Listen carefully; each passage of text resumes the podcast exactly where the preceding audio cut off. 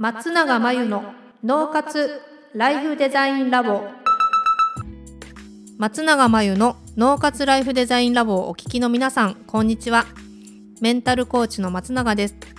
この番組ではあなたが望む人生をデザインするために脳と心の使い方を知って生かすためのヒントになりそうなお話をお届けしています。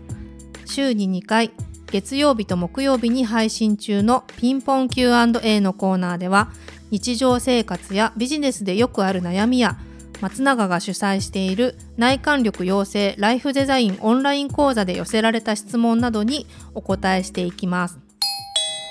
はい今日のご質問です。今の職場に来て2年目です。上司がなかなかこちらの話を聞いてくれません。どうしたらいいでしょうか？という40代の女性からですね。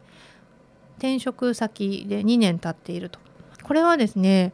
ちょっと状況が詳しくわからないので一概には言えないんですがあの上司の方が本当に忙しくて聞いてる暇がないっていう上司の方の環境的な問題の場合もあれば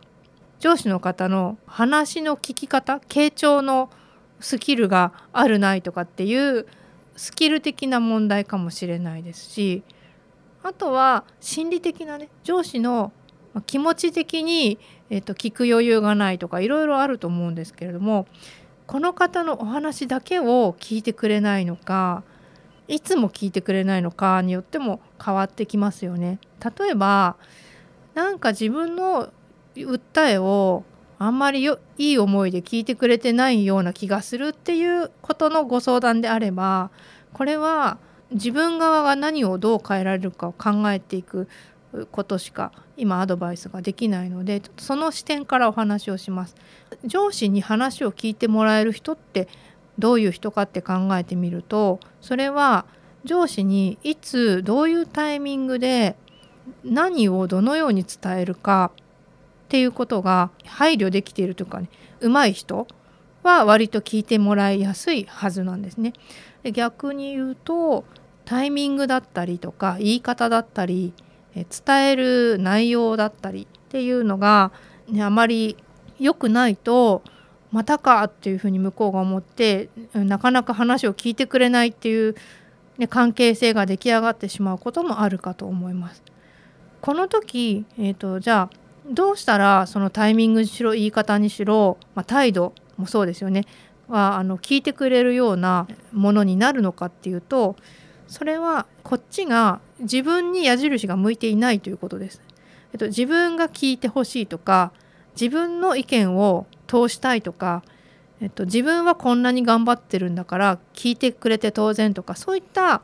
えっと、思い込みがあって上司に話を持っていくとそれってあの態度とか態度じゃなくても何て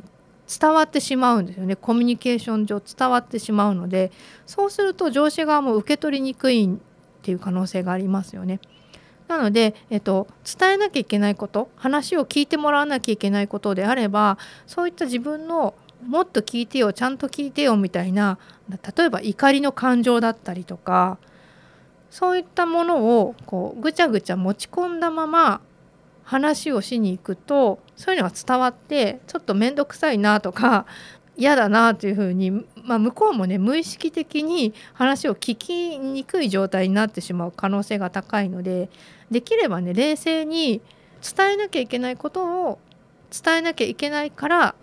適切なタイミングで伝えるっていうふうにちょっと一旦冷静にあの落ち着いてまとめてから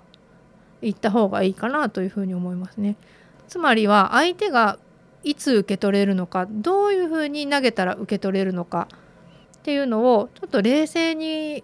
考えてみてあの見極めてあの持っていくとそうするとあの受け取りやすくあの上司の方がこちらの話を聞いてくれやすくなる可能性っていうのが高まります。ちょっとこんな視点でも一旦考えてみてください。以上ピンポン Q&A のコーナーでした。脳活ライフデザインラボ。現在ウェビナーで脳と心の仕組みを使って生き方と働き方を一致させる方法をお伝えしています。自分にとって最適なワークライフバランスを知りたい。今の仕事が好きだけどなかなかお金にならない。稼げる仕事だとは思うけどかなり辛い。仕事と私生活の調和が取れなくてストレスがたまる。仕事を辞めたいけれど踏ん切りがつかない。そんな悩みを抱えている方はいませんか？こちらのウェビナーではどうすれば生き方と働き方が重なるのかを中心にお伝えします。そしてあなたの脳の特徴について知り最適なワークライフバランスを知るヒントをつかむためにはというお話をします。スマホやパソコンから無料で参加できます。詳しくはポッドキャストの説明欄に URL を載せていますのでぜひチェックをしてください。それでは次回の脳活ライフデザインラボでまたお会いしましょう。